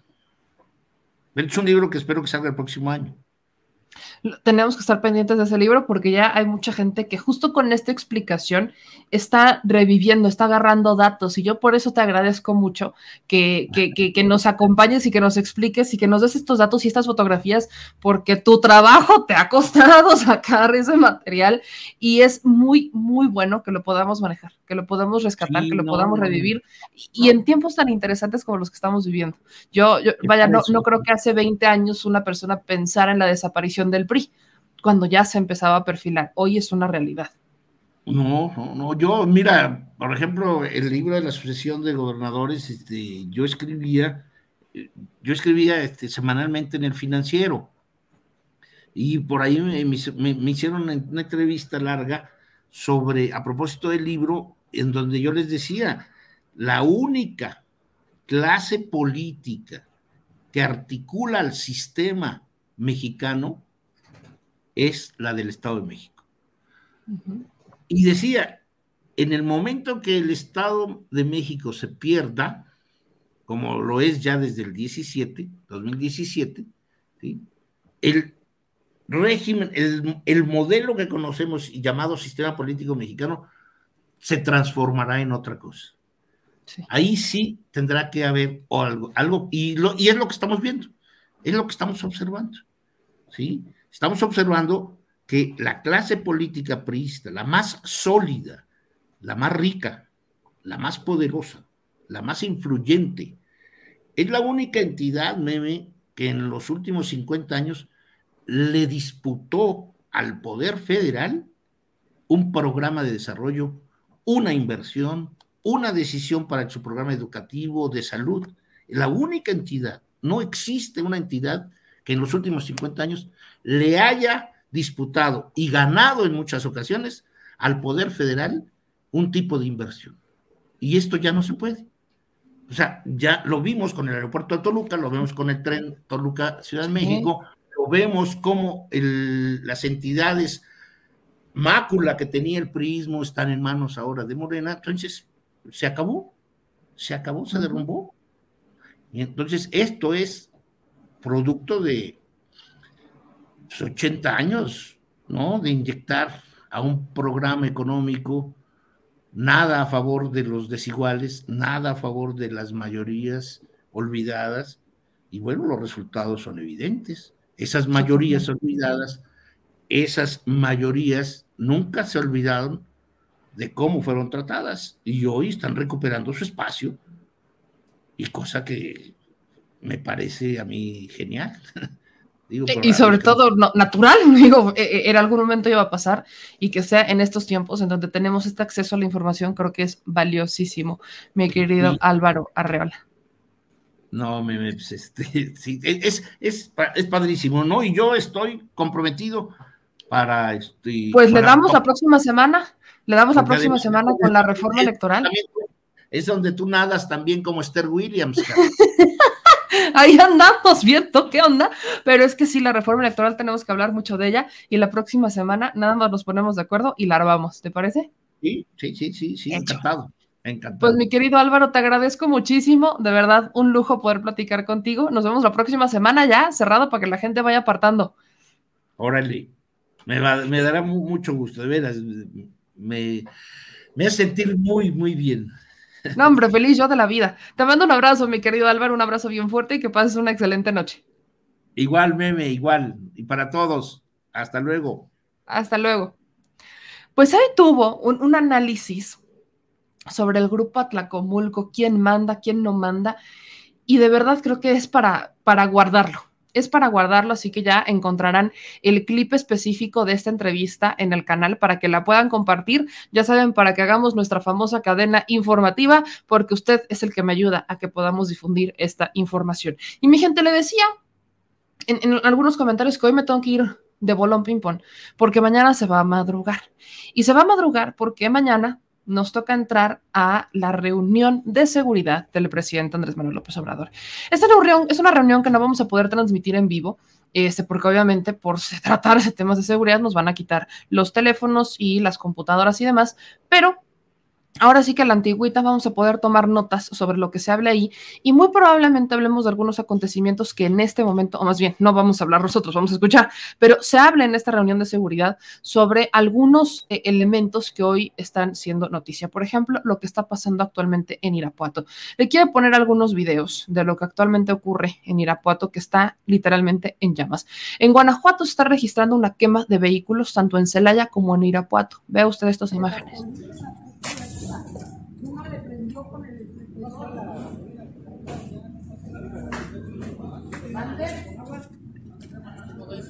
Mande que le aventaron una garrafa de gasolina. No sé, Chavi, no te acerques.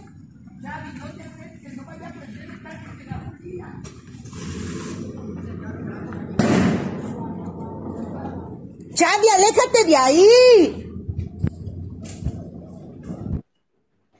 Ahí están estas imágenes, como las pueden ver, evidentemente, se ve a la distancia, ¿no? Se están gritando a los familiares de aléjate de ahí porque algo se vio que se aventó.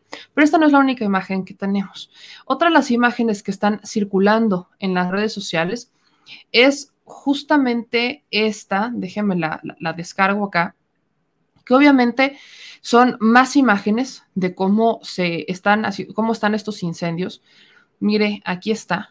Esto es lo que está sucediendo actualmente en Irapuato y en Celaya, ¿no? Ocurrió tanto en Irapuato como en Celaya. ¿Cuál es la información que se tiene? Bueno, no solamente se trata de la quema de vehículos, sino que es quema de vehículos de farmacias y de Oxos. Están incendiando farmacias, Oxos y vehículos en Irapuato y en Celaya. ¿Qué dicen las autoridades? Porque ya se emitió un primer comunicado. La Secretaría de Seguridad de Celaya, eh, hace 44 minutos, eh, a las 10.02 pm de este 9 de agosto, dice, se registra incendio intencional de tres vehículos en la colonia Girasoles, primera sección Celaya. De manera inmediata fueron atendidos sin daños a personas como avance preliminar. Hay detenidos relacionados quienes portan ropa pixeleada y se identifican con un grupo criminal. No dicen qué grupo criminal, pero vaya, hay varios, hay varios que se disputan el control de Guanajuato, sobre todo de Celaya. Recordemos que esa zona caliente desde el cárter Jalisco Nueva Generación, que es el cárter del Golfo, que sí, oye, hay muchos cárteres que topan, eh, que tocan base en, particularmente en Guanajuato, sobre todo en Celaya. Eh, también está todavía algunos operadores del cárter Santa Rosa de Lima que aunque ya tienen su principal líder ha sido detenido, evidentemente han buscado todavía operar dentro de, dentro de, la, dentro de la zona. Entonces, al menos la Secretaría de Seguridad Ciudadana de Celaya respondió al momento, el gobierno del estado evidentemente no, no ha dicho nada, ellos tienen que descansar. Eh, y otra cosa que también está pasando, que me empezaron a decir, oye, meme, no, es que eh, hay personas, ¿no? Que esto está realmente eh, estallando porque hay, quizás detuvieron al Mencho. No, ¿A quién sí se detuvo? Se, detiene a Bruno Plácido, líder de una organización presuntamente ligada al cártel del Pacífico, lo cual empezó a generar ciertos bloqueos, ¿no? Aquí está esta información que maneja el Sol de Guerrero, porque esta detención se hace en Guerrero. Aquí está, ¿no? Se detiene hoy la Fiscalía General del Estado de Guerrero, detiene a Bruno Plácido, ahí tiene la información. Eh, líder estatal de la Unión de Pueblos Organizados del Estado de Guerrero, como responsable de la emboscada a elementos de la Fiscalía, fue ya internado en el Cerezo de Tlapa. Aquí está esta imagen en donde la Fiscalía del Estado de Guerrero, de hecho, ya había emitido este boletín, ¿no? Si lo reconoces como autor de algún delito, denúncialo. Eh, aquí hay un tema, hay un debate, porque como usted se podrá dar cuenta, le mencionaba que es líder de la Unión, eh, líder estatal de la Unión de Pueblos Organizados del Estado de Guerrero, por lo cual hay, hay bloqueos de algunas personas, sobre todo en el Día Internacional de los Pueblos Indígenas, que lo ubican como uno de los líderes de una de estas agrupaciones. Entonces, hay, hay unas personas que empiezan a comentar evidentemente que cómo se les ocurre haberlo detenido a él, que es líder de una de estas organizaciones, organizaciones etcétera, pero hay información en donde él presuntamente sería o estaría ¿no? Eh, vinculado con el cártel del Pacífico. Así que esa es la información que está circulando en este momento para que tampoco caiga en la desinformación, sobre todo cuando vemos este tipo de movilizaciones, tendemos a pensar que pudiera ser por la detención de y me decían la detención del Mencho, que más quisiéramos nosotros que detuvieran al Mencho, pero todavía no llegamos hasta ese punto. A, quien se detiene, y es justamente que le, mencionaba el día de hoy, fue a Bruno Plácido Líder estatal de la Unión de Pueblos Organizados del Estado de Guerrero, quien ya actualmente se encuentra en el cerezo de Tlapa. Este, importante, importante manejarlo de, esta manera. Otra cosa que quisiera comentarle antes de irnos es que eh, un grupo, ¿no? De, de, de, manifestantes, y esto ocurrió en el estado de Querétaro, nada más para que le vaya viendo. Hubo un grupo de manifestantes que atacaron al secretario de gobierno en Querétaro y lo exhibieron en video. El, eh, habitantes del municipio de Huimilpan amarraron de las manos al secretario de gobierno, el segundo funcionario con mayor rango en aquella demarcación, hablamos de Juan Alberto Navacruz, y lo exhibieron públicamente al hacerlo caminar en las calles alrededor del jardín principal de la cabecera municipal. Las personas inconformes estaban exigiendo justicia por la muerte de Daniel Franco Miranda, un hombre de 27 años que había sido detenido por elementos de la policía de Huimilpan, encabezados en ese entonces por su director Edgar César Villa Osornio y termina su vida, ¿no? Eh, los inconformes acudieron a protestar a la sede de la presidencia municipal de Huimilpan, pero ante la ausencia del alcalde sometieron al secretario de gobierno, quien ante el grupo de manifestantes no puso ningún tipo de resistencia. Sin policías que lo custodiaran, custodiaran perdón, y al interior de la presidencia municipal de Huimilpan, el funcionario fue atado de manos con un lazo por un hombre de una playera rayada y le quiero compartir estas imágenes que evidentemente estuvieron circulando en, en, redes sociales, sobre todo en este perfil de Facebook que es el informativo Wimilpan, es en donde circulan estas imágenes de cómo terminaron atando a este funcionario eh, municipal. Cuando andan de candidatos a presidencia prometen hasta lo que no, bajarlos en la luna y las estrellas, ser de los No queremos pinches áreas de lujo, queremos un pueblo libre de corruptos, de corrupción. Un pueblo libre para nuestros hijos, nuestros migrantes, nuestros paisanos. Queremos un pueblo libre. Y no queremos gente que no sea de nuestro pueblo, que ya, porque nosotros somos de la hermana, déjanos en la demás. Eso es todo, tierra, culero. ¡A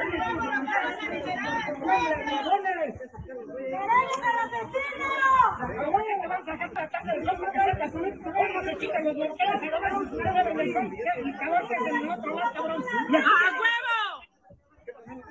sentados en una pinche silla bajo, bajo la sombrita, bien a gusto, nada más estirando la mano para su paga.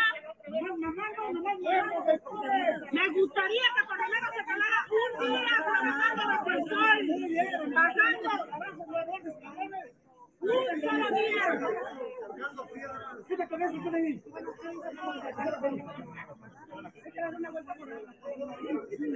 Sí.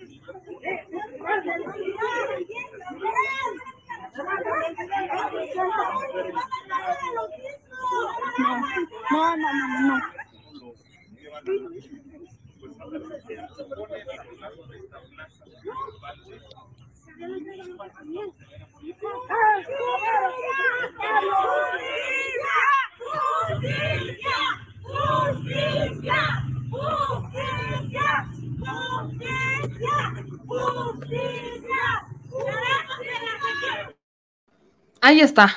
Vean nada más, vean nada más estas imágenes. Dura al menos 13 minutos este video. 13 minutos dura este video en donde este, le, le están gritando justicia. Evidentemente, pues ya eh, los manifestantes, pues sí, eh, terminaron, ¿no? Eh, sí lo terminaron desatando, pero antes de que lo desataran, pues sí, le, sí, sí hubo ahí varias exigencias sobre este, esta, sobre este abuso, ¿no? Sobre todo de policías hacia migrantes. Antes de eso, le, le- le reclaman, ¿no? De, por ejemplo, cuando los migrantes regresan a casa, a su casa en Huimilpan, que es uno de los municipios con más migración hacia Estados Unidos en el estado de Querétaro, hay un abuso constante de los policías hacia los migrantes. Déjame le platico un poquito más. Ellos son del Partido Verde, ¿no? El, el gobernante en turno es del Partido Verde. Eh, aquí estuve, me puse a buscar, a lo, vaya, de dónde sale. El presidente municipal, que es al que de verdad querían linchar, eh, Juan, se llama Juan Guzmán Cabrera.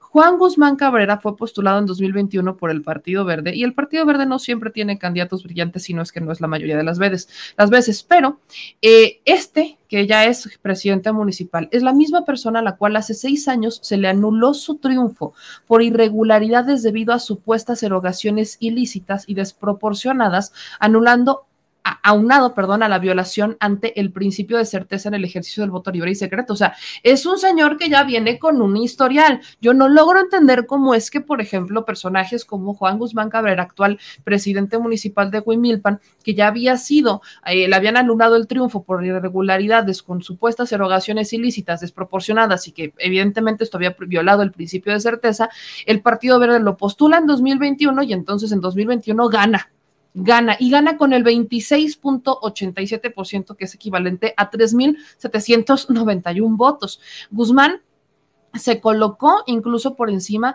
de la candidata del Partido Acción Nacional, Leticia Servín Moya, quien era la que se posicionaba en un segundo lugar. Este, luego, eh, en ese entonces, en 2015, cuando le anulan la elección, era candidato de Nueva Alianza.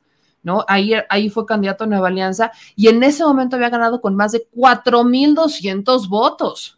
4.200 votos. Para eso fue, se tuvo que realizar una elección extraordinaria en donde Nueva Alianza le retiró el apoyo a Juan Guzmán y se sumó a la candidatura de eh, Celia Durante Razas, que era del Partido Revolucionario Institucional. Eso fue en, este, en 2015. Entonces, 2021 viene el Partido Verde, lo rescata, gana Juan Guzmán, y entonces volvemos a tener estas quejas hacia esta persona, ¿no?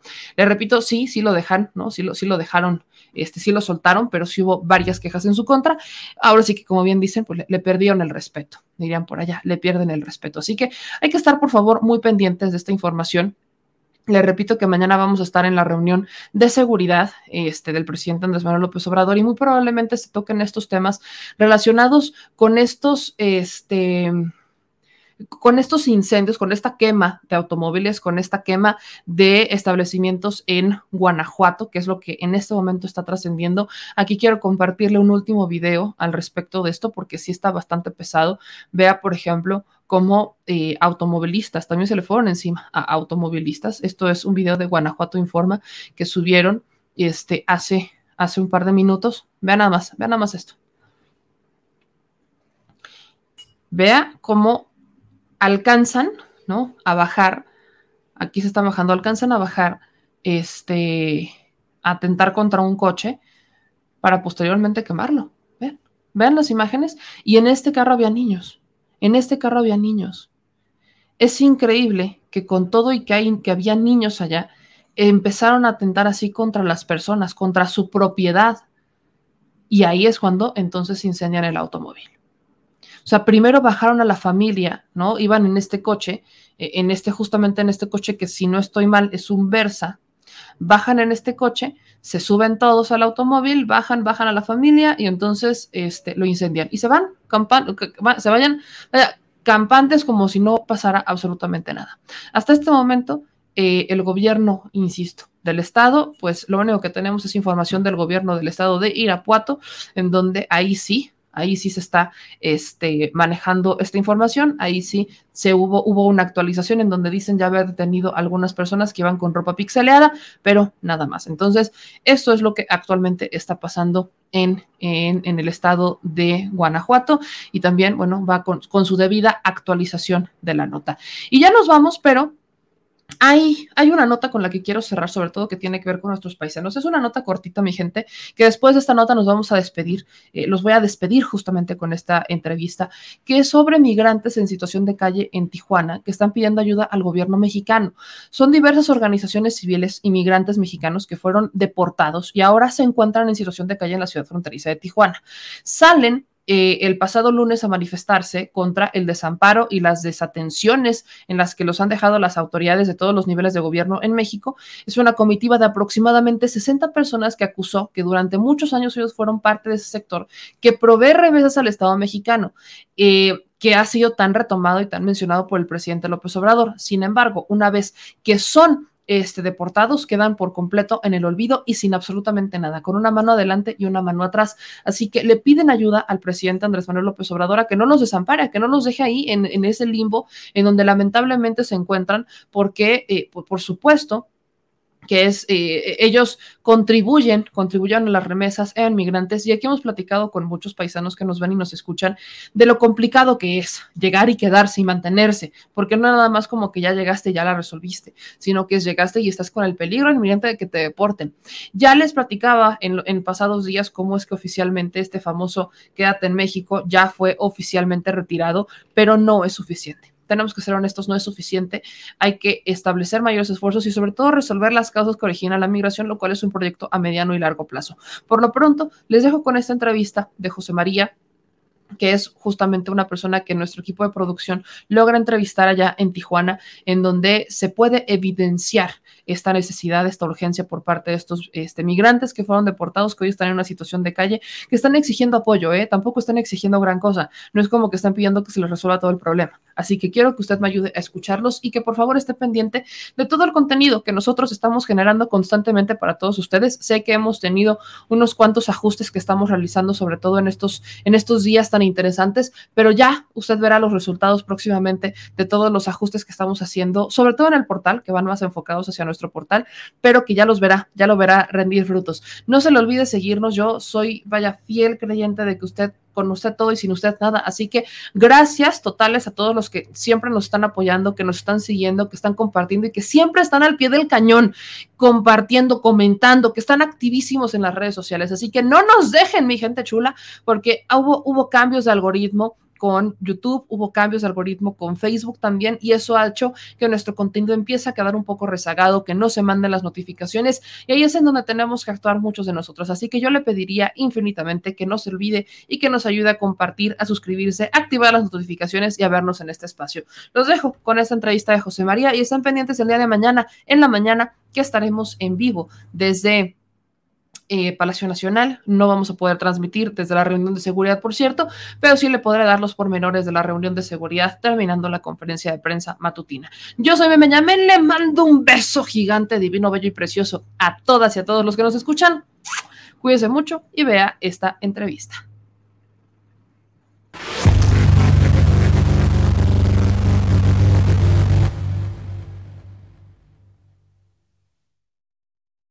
Mira, ahorita con los compañeros eh, del, Ángeles Sin Fronteras, eh, con mi compañero Sergio Tamay, que es mi compañero, que es el que está haciendo, pues precisamente encabezando esta marcha, ¿no? Y que nosotros nos sumamos como organizaciones aquí en la ciudad. Eh, vamos precisamente al Palacio Municipal para tocar los temas de los migrantes en situación de calle.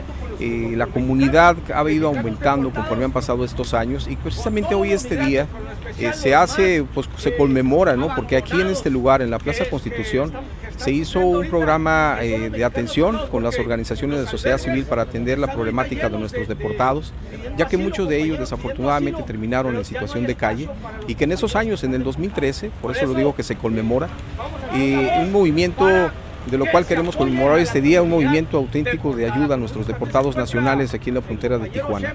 La intención de llegar ahorita allá al, Palacio Municipal es para pedirle a la alcaldesa que sea nuestro interlocutor para poder bajar los recursos con el gobierno federal y coordinarse con el Estado para atender esta necesidad que ha crecido nuevamente de forma muy fuerte con la comunidad de migrantes en situación de calle aquí, ya que sabemos que ella hizo toda una buena acción con anterioridad aquí en el Chaparral y tomó el toro por los cuernos, ya que nadie quería atender un problema con un campamento eh, que afortunadamente estaba ahí, pero desafortunadamente se salió de control. Y nadie quería hacer nada para poder ver las necesidades de tantas mujeres, niños y hombres que estaban allí en este campamento aquí a las afueras de la del gobierno federal en la frontera de aquí de la ciudad. Por eso queremos llegar con ella, precisamente para que ver la posibilidad de que nos apoye. Recuerda que aquí los recursos económicos se autorizan desde el Senado, desde la Cámara de Diputados, ¿no? Pero finalmente yo creo que a cada el que, que lo corresponda realmente en el tema migratorio, es los que deben de mirar precisamente los recursos económicos, pero también igual ya veremos hacia dónde, cuál es el conducto. Lo importante aquí es que se visibilice esta problemática por medio incluso, repito, por nuestra alcaldesa, para que ella sea nuestra interlocutora, para poder irse y dirigirse con los con el gobierno federal a que le corresponda atender esta necesidad para bajar los recursos suficientes y ver la posibilidad de ayudar a los migrantes en tránsito, eh, digo en tránsito, los migrantes en situación de calle que están aquí en la frontera de Tijuana. Fíjate que ahorita nosotros estamos viendo que si bien sigue llegando comunidad o migrantes en tránsito de otros países, está muy tranquilo aquí en Baja California. Eh, a excepción del año pasado, en diciembre, que llegó mucha comunidad haitiana, pero ahorita llegan están llegando en grandes cantidades, pero no dejan de seguir fluyendo, llegando aquí a la frontera, que hay una necesidad en sus problemas, sus lugares de origen, como Centroamérica y otros países como Venezuela o Colombia, que siguen llegando a la frontera pero que son, se acercan a los albergues, los albergues están llenos, los lugares de atención a estas comunidades cada día se complica un poco más. Y claro que vuelvo a decirte, por eso es que la necesidad sigue aquí. Sabemos que ahorita en otros puntos, en otras fronteras es a donde más se ha llenado, donde hay más comunidad del extranjero, quizás por la cercanía, y hacia Baja California no se mira precisamente lo que nosotros miramos los años anteriores. Nosotros hemos desde hace años mencionado que se necesitaban precisamente los, las visas este, de trabajo lo hemos mencionado desde que se ve esta necesidad de muchos migrantes que cruzan de forma irregular a los Estados Unidos. Y bueno, mira, se ve precisamente plasmado. Primero, acuérdate la llegada del secretario de Gobernación a Baja California y hacer la petición al presidente Biden para, ver, para que hubiese 150 mil visas de trabajo para los migrantes nacionales y pudieran entrar de forma regular. Eh, afortunadamente a, los días hubo una contestación y dijo que sí, que no eran 150 mil, iban a ser 300 mil la mitad era para Centroamérica y la otra mitad para México.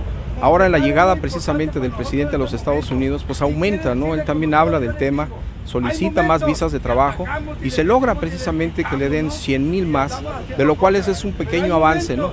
De lo que se debe de multiplicar al paso de los meses o al paso de los años, que no al rato, que no sean solamente 250 mil visas de trabajo, sino que aumente a mínimo 500 el próximo año, que sean este, mínimo 500 mil.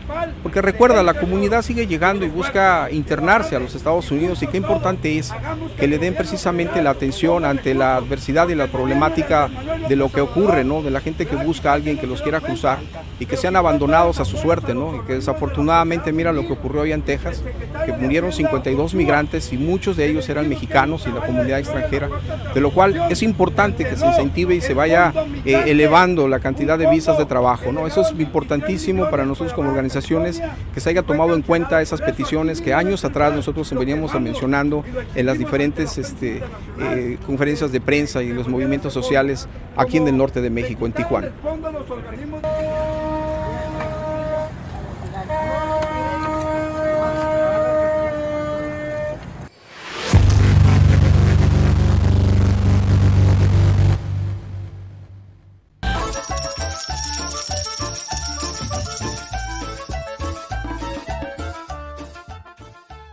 Al Chile. Recuerda que una forma de apoyar nuestro proyecto e impulsarnos a generar más y mejor contenido es a través de los superchats en nuestras transmisiones en vivo. Solo tienes que dirigirte al recuadro donde escribes mensajes, darle clic al símbolo de moneda, colocar los datos de tu tarjeta bancaria, el monto a donar y de forma inmediata se verá reflejado en un recuadro de color con el mensaje de tu preferencia. Otra manera, por si no nos alcanzas a ver en vivo, es ir a la descripción de nuestro video de YouTube, darle clic a la liga de PayPal y repetir el proceso como en los superchats. Ese recurso llegará directo a nuestra cuenta bancaria. En Facebook también puedes apoyarnos de forma mensual. En el inicio de nuestra página encontrarás el botón Quiero colaborar. Ahí podrás adquirir una membresía que nos impulsará a seguir combatiendo la infodemia desde esta plataforma. Y si eres de los que no confía en la tecnología, puedes hacer un depósito o transferencia a nuestro número de tarjeta Banamex, desde cualquier establecimiento, banco y hasta tu aplicación móvil. Anótalo. El número es 4766-8415-9203-0897. Recuerda, esto es completamente voluntario y es una forma de apoyar e involucrarte más con este proyecto independiente. Hazlo tuyo y comparte.